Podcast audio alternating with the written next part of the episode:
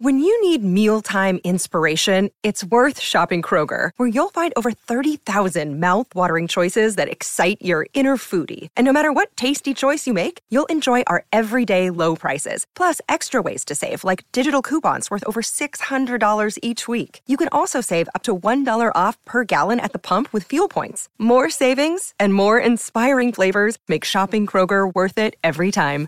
Kroger, fresh for everyone. Fuel restrictions apply. Bienvenidos a un nuevo podcast original de Radio Cronos. Improvisar o planificar. Ese es un tema que hay que hablarlo y hay que tenerlo en cuenta para todos los días de la vida.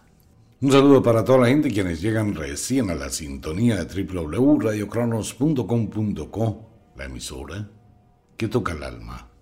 ¿Qué es improvisar?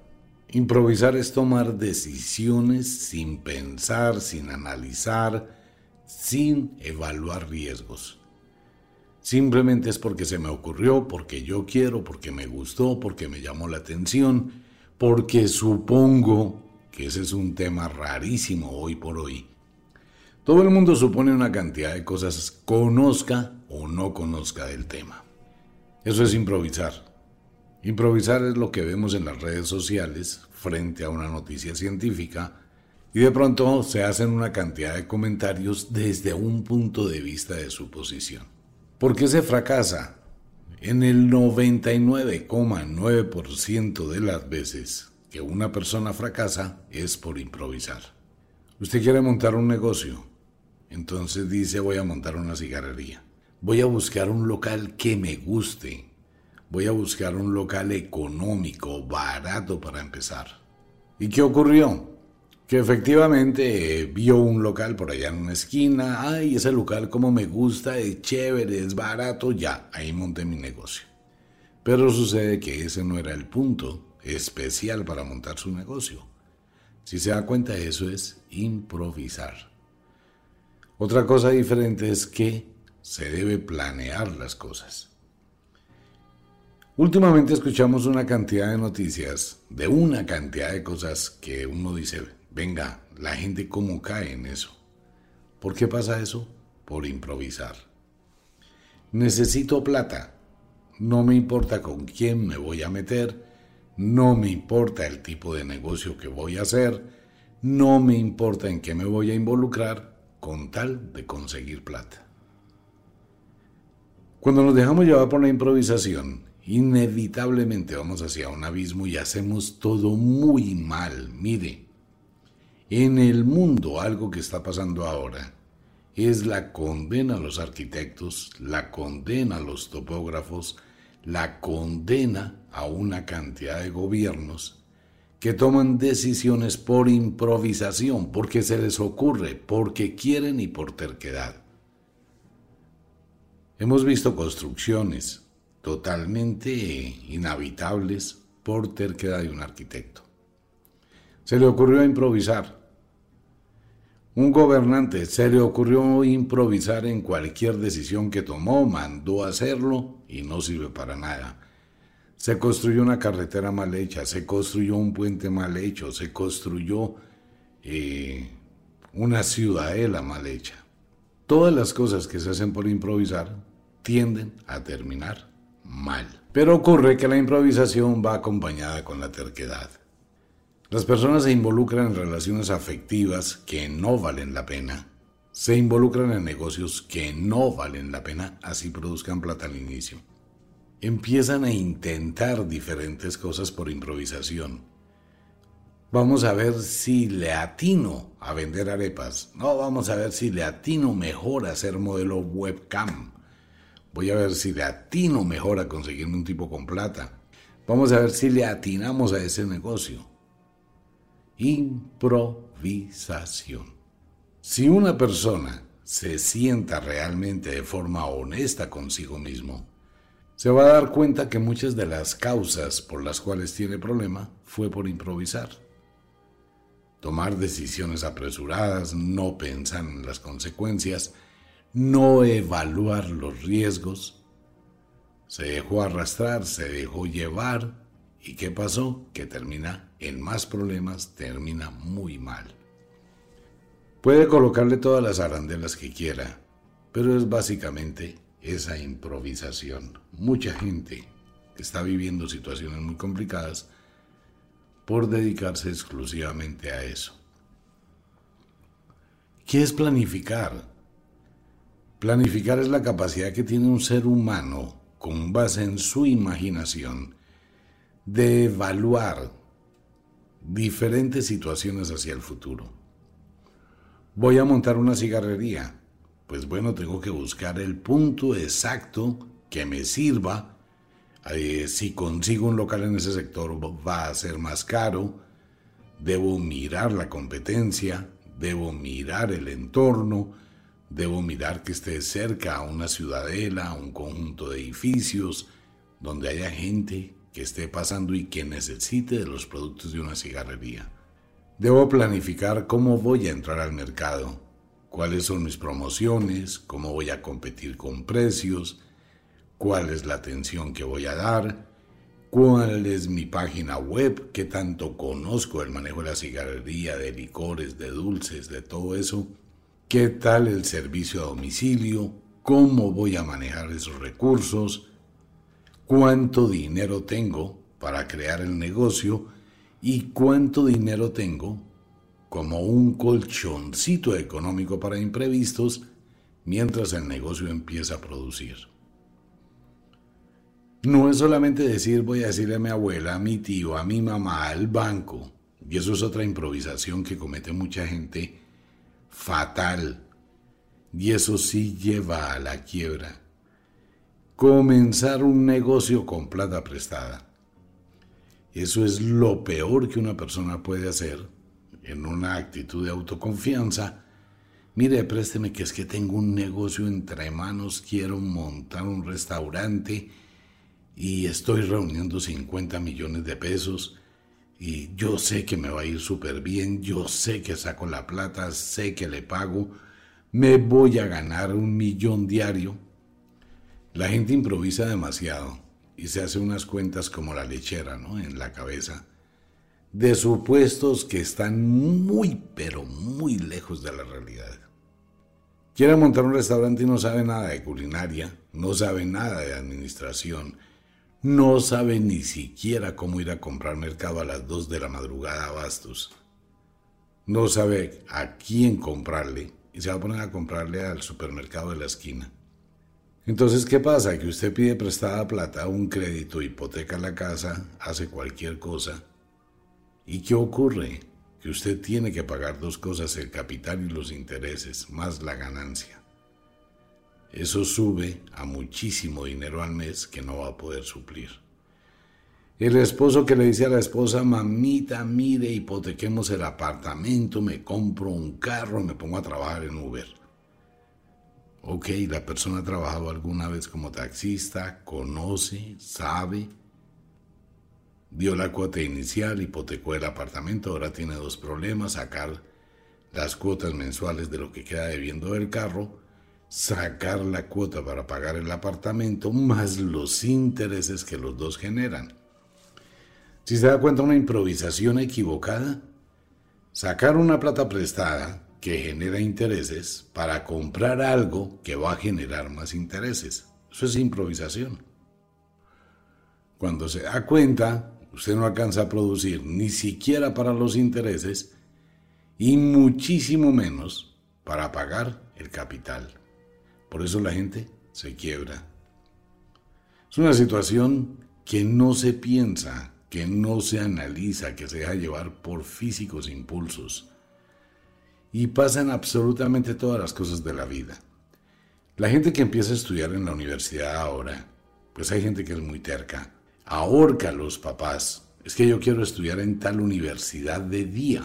¡Wow! Donde el semestre vale 18, 19 millones de pesos pero no es solo el semestre. Si usted estudia de día necesita tener carro, con una universidad tan cara, tiene que tener el mejor computador, el mejor celular, la mejor ropa, una cantidad de arandelas que nada tienen que ver con el estudio, pero la terquedad lleva a que la persona inicie una carrera por improvisar, por chicanear, por presumir. La misma carrera la puede estudiar a distancia y de noche y ponerse a producir. ¿Sí se da cuenta? Entonces tenemos muchos elementos que influyen sobre o van con la improvisación. El ego ante todo. Y cuando esa persona termina su carrera empieza a sufrir para conseguir empleo y se da cuenta que no funcionó y si hay una deuda grandísima del estudio. Eso está pasando hoy en muchísima gente. Los papás cometen un error gravísimo. Uno como papá quiere lo mejor para sus hijos, pero es que hay dos cosas. Una cosa es que usted quiera lo mejor para sus hijos y otra cosa es que piense que dándoles les está dando lo mejor. Es increíble la cantidad de papás que tienen unos compromisos grandísimos por dejarles ya pago la universidad a los hijos que tienen 8, 9, 10 años. Es que hay que pagarles, dejarles un seguro universitario para que tengan para la carrera. Eso no funciona, eso es lo peor que pueden hacer. ¿Por qué? Porque si el muchacho no aprende a darle un valor al dinero. Va a estudiar y va a tener la plata para estudiar, pero nunca se va a dar cuenta de la necesidad que es producir el dinero. Entonces los papás se matan trabajando para dejarle a los hijos casa, apartamento, carro, beca, estudio. Entonces, ¿qué va a hacer ese muchacho o esa niña en el futuro si le dieron todo? están haciendo un daño tenaz. Eso es improvisar también por pensar que se hace algo bueno cuando está equivocado.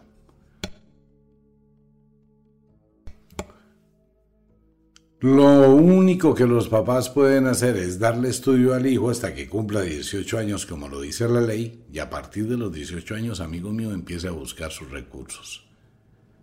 Pero papi, tú tienes plata, ¿tú por qué no me pagas la carrera? Póngase a estudiar de noche y a trabajar de día.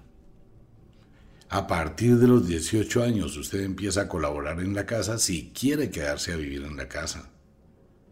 Hay que pagar agua, hay que pagar luz, aprenda a vivir. ¿Quiere estudiar? Empiece a mirar cómo paga su estudio. O sea, son cosas muy diferentes, planificación.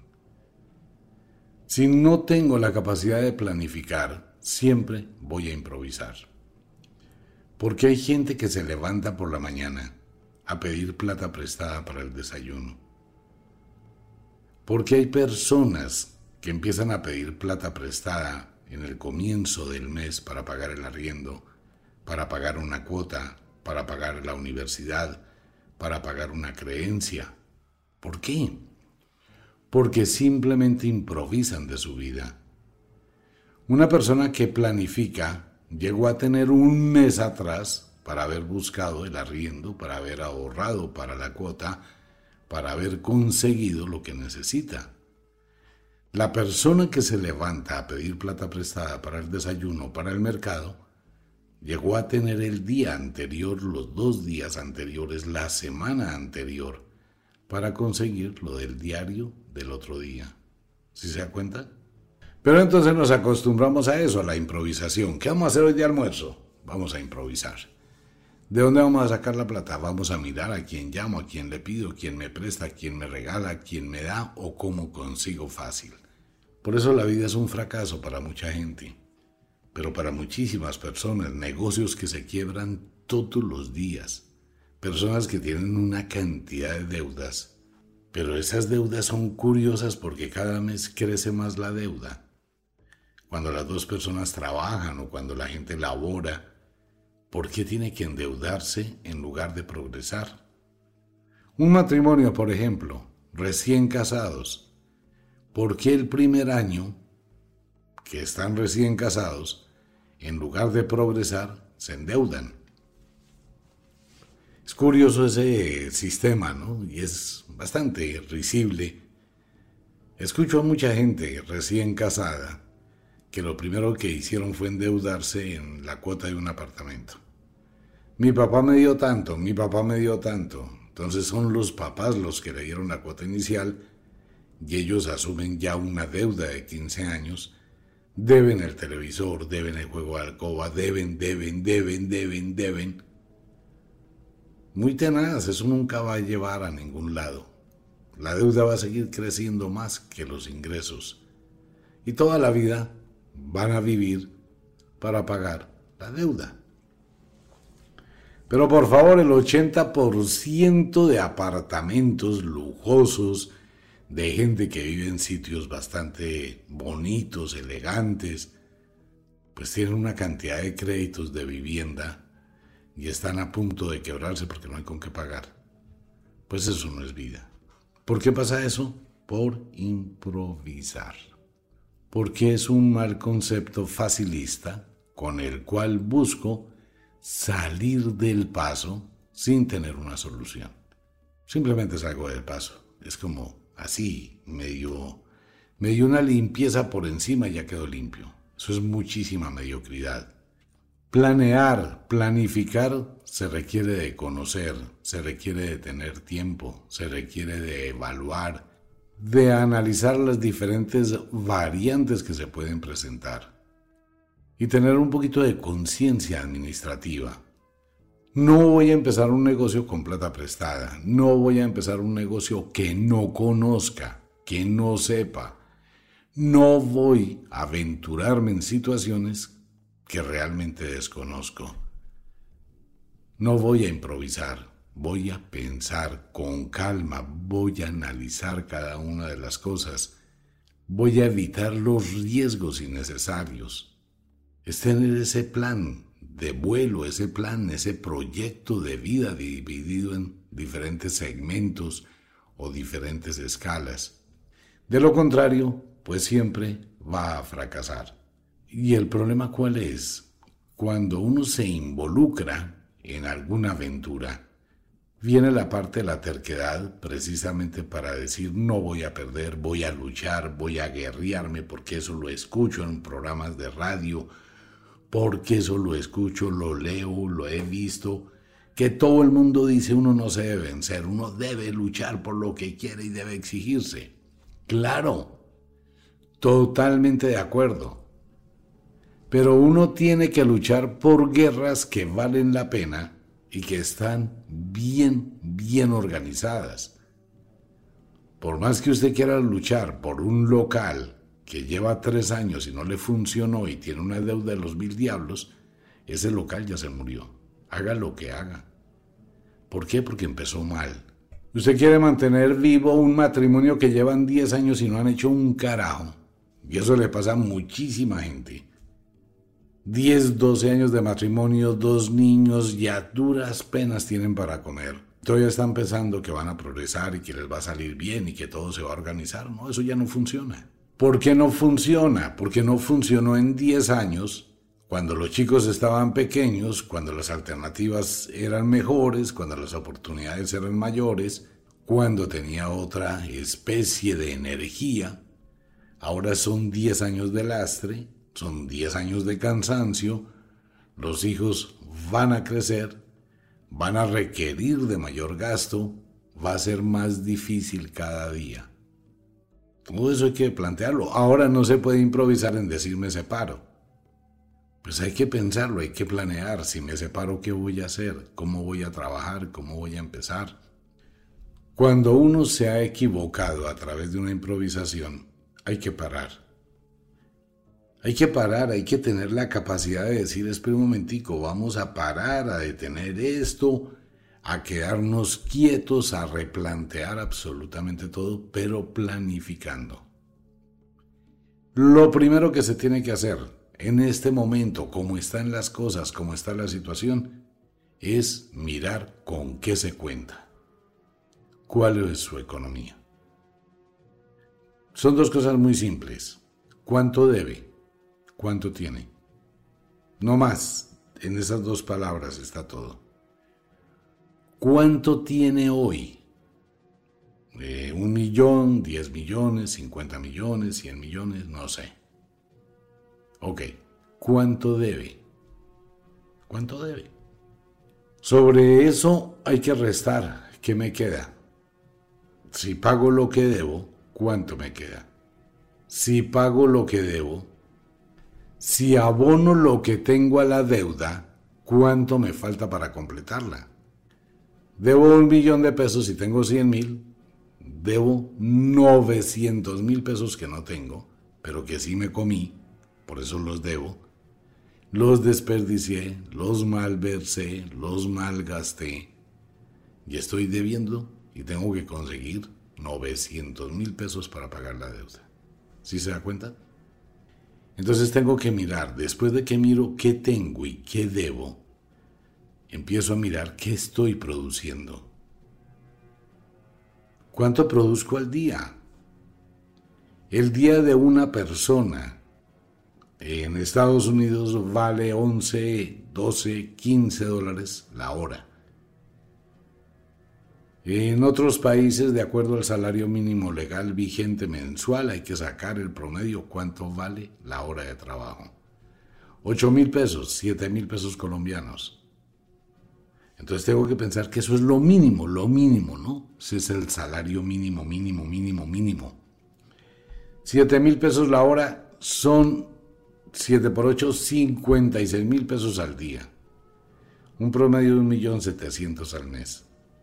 Entonces tengo que pensar si estoy produciendo al menos lo mínimo o no produzco nada. Tomando en cuenta lo siguiente, que una hora que usted no produzca nada tiene el doble de gasto. No gana 8 mil pesos, pero se gasta en promedio 8 mil pesos. ¿Sí se da cuenta? Pero tiene que trabajar para recuperar los 8 mil pesos, pero ya tiene 24 mil pesos que está perdiendo. Una hora que no hizo nada, una hora que se gastó y una hora que necesita para recuperar la hora perdida. Si no estoy produciendo nada, pues simplemente estoy gastando. Eso pasa por improvisar, por eso no hay progreso. Lamentable, de verdad es muy lamentable. Hay gente que trabaja todo el mes durísimo, no con inteligencia trabajan muy duro. Se levantan a las cuatro y media de la mañana, tienen que salir dos horas y media en el transporte, casi tres horas, llegar allá a la empresa, timbrar tarjeta, y trabajar, hacer lo mismo sin importar el trabajo que ejecute. Todo el día salir a mirar qué almuerza, si llevó el almuerzo, si no se le agrió, salir por la tarde, volver a coger otra vez el transporte, llegar a la casa acostarse a dormir, tratar de hacer algo, al otro día lo mismo, y al otro día lo mismo, y al otro día lo mismo, y al otro día lo mismo, y al otro día lo mismo. Y cuando llega la quincena y llega el fin del mes y se ganó 3 millones de pesos, pero trabajando todos los días, ocurre que se gasta 4 millones al mes. Se puso a comprar cosas innecesarias, tiene deudas innecesarias, asumió una cantidad de responsabilidades que no le competen. Entonces, ¿dónde viene la pregunta que hemos dicho muchas veces? ¿Usted vive para trabajar? ¿Esa es su vida? ¿Trabajar? Esperando que llegue el fin de semana para descansar, que llegue un puente, que lleguen las vacaciones. ¿O usted trabaja para vivir? Uno tiene que sentarse a evaluar eso en su vida. Tengo que mirar hasta dónde improviso y tengo que mirar si estoy planificando mi vida. Por favor, como lo decíamos en unos programas anteriores, este no es un año para tener hijos. Mucha gente tiene hijos en los peores momentos, pero no debe hacerlo de la naturaleza. Hay que saber cuándo tener hijos. Muchas mujeres afortunadamente ya están reaccionando pues se dan cuenta de lo que es difícil criar hoy en día. Es una situación complicadísima y en el 90% de los casos le toca a la mujer la crianza de sus hijos. Eso es una pelea diaria en los juzgados de familia. Que mire, que le digan al Señor que por favor al menos se lleve el niño cada 15 días. Que él vaya y lo recoja al colegio. Yo lo llevo y que él lo recoja que Él lo lleve, yo lo recojo, pueden estar separados, ¿no? Que es la gran mayoría. Entonces tienen que hacer negociaciones todas raras por el niño. ¿Quién lo recoge? ¿Quién lo lleva? ¿Quién lo sube? ¿Quién lo baja? Y el niño empieza a vivir una situación muy complicada. hoy me lleva mi papá para la casa, hoy me lleva mi mamá, eh, mañana estoy donde mi abuelo, pasado mañana estoy donde mi abuela, y en ninguna parte tiene estabilidad el niño, ¿no? Para todo lado. Y si son dos, peor todavía. ¿Por qué pasa eso? Porque hoy las relaciones no perduran en el tiempo. Y muchas mujeres, pero muchísimas, muchísimas, muchísimas mujeres, se ponen a embarazarse por improvisar. Mujeres, tener un hijo no amarra a ese hombre, para nada. Muchas mujeres piensan que si tienen un hijo, quedan embarazadas de una persona, pues van a tener algún tipo de alternativa o económica o de presencia o lo que sea. Eso no existe. Vaya y mire con los cambios de leyes cuánto se ha tratado en muchos países de colocar la responsabilidad de la cuota alimentaria de los hombres con los hijos.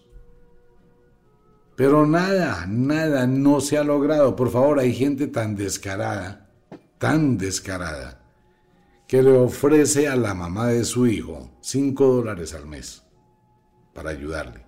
5 dólares. En otros países como en Colombia, eso es un descaro, ¿no? 20 mil pesos mensuales para ayudar a su hijo.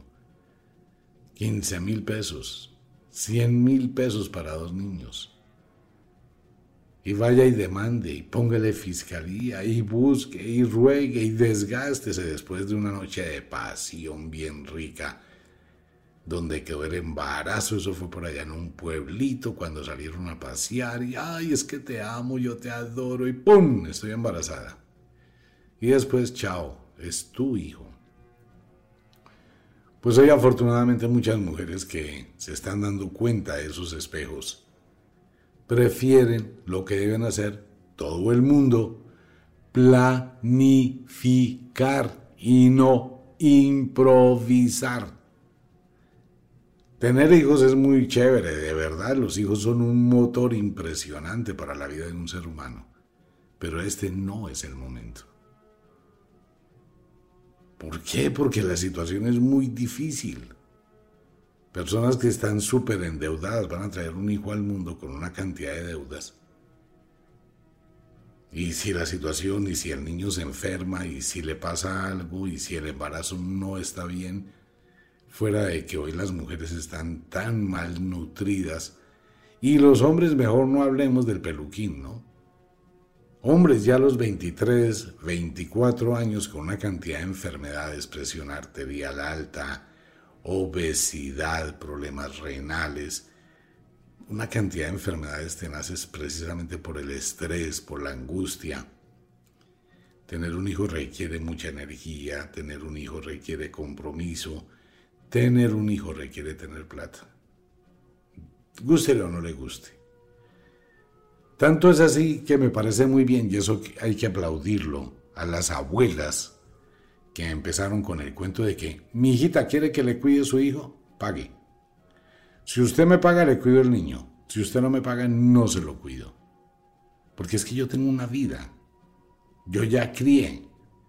Yo tengo una vida y voy a renunciar a mi vida por criarle el niño. Entonces, si usted quiere que le críe el niño, pague algo por algo. Al fin, después de muchos años, la gente está aprendiendo el valor del principio de la correspondencia.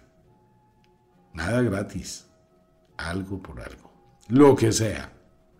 Puede ser de diferente especie, pero algo por algo. Y siempre lo que reciba debe ser con un poquito de ganancia, ¿no? Pues precisamente para progresar. No puedo dar un pan por un pan. Yo voy a dar un pan por una mogolla y un centavo.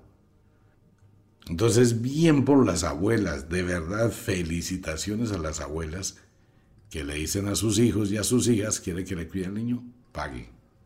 Gratis, no, pague. Entonces, dése cuenta que hay que planificar, no improvisar la próxima vez. Tome nota, escríbase en el dorso de la mano izquierda el número 6 bien grande todos los días o si quiere mándeselo a tatuar. El número 6. Seis minutos para pensar. Seis horas para tomar una decisión. Seis días. Seis semanas. Seis meses para planificar. Si a usted le dice su novio, mi vida esta noche, ya fin de semana, nos tomamos unos traguitos, salimos a comer, vámonos un ratito a un lugar más íntimo. Espérate un momentico, voy al baño. Se fue para el baño seis minutos. Espera un momentico. ¿Cuándo me llegó el periodo? Mm, hace diez días. Uy, tengo un riesgo de ovulación y puedo quedar en embarazo. Esta persona, si quedo en embarazo, va a responder por mí.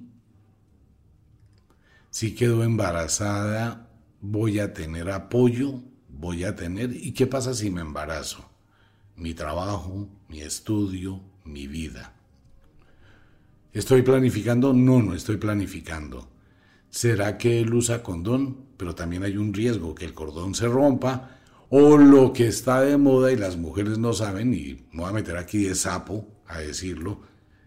Señoritas, algo está pasando en el mundo con los pipís de los hombres o con la fabricación de los condones.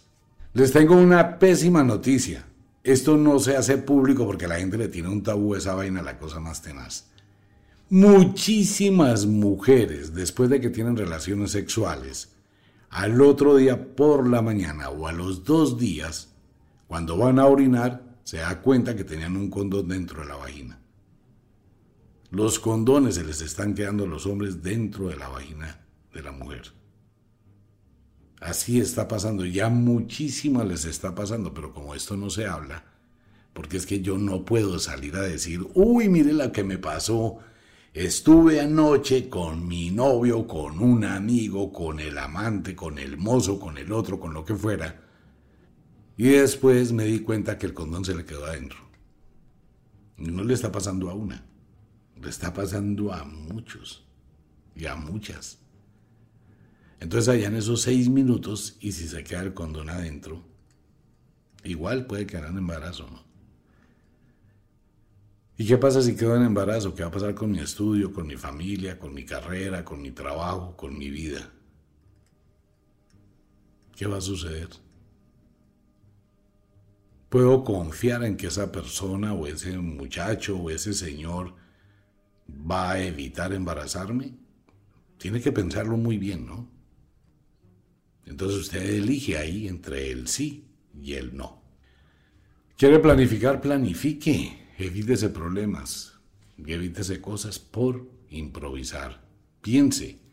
El Señor, lo mismo, si me voy con esta chica y si la dejo embarazada, ¿qué va a pasar en mi vida si la embarazo? ¿Puedo responder por ella? ¿Qué va a pasar en la vida?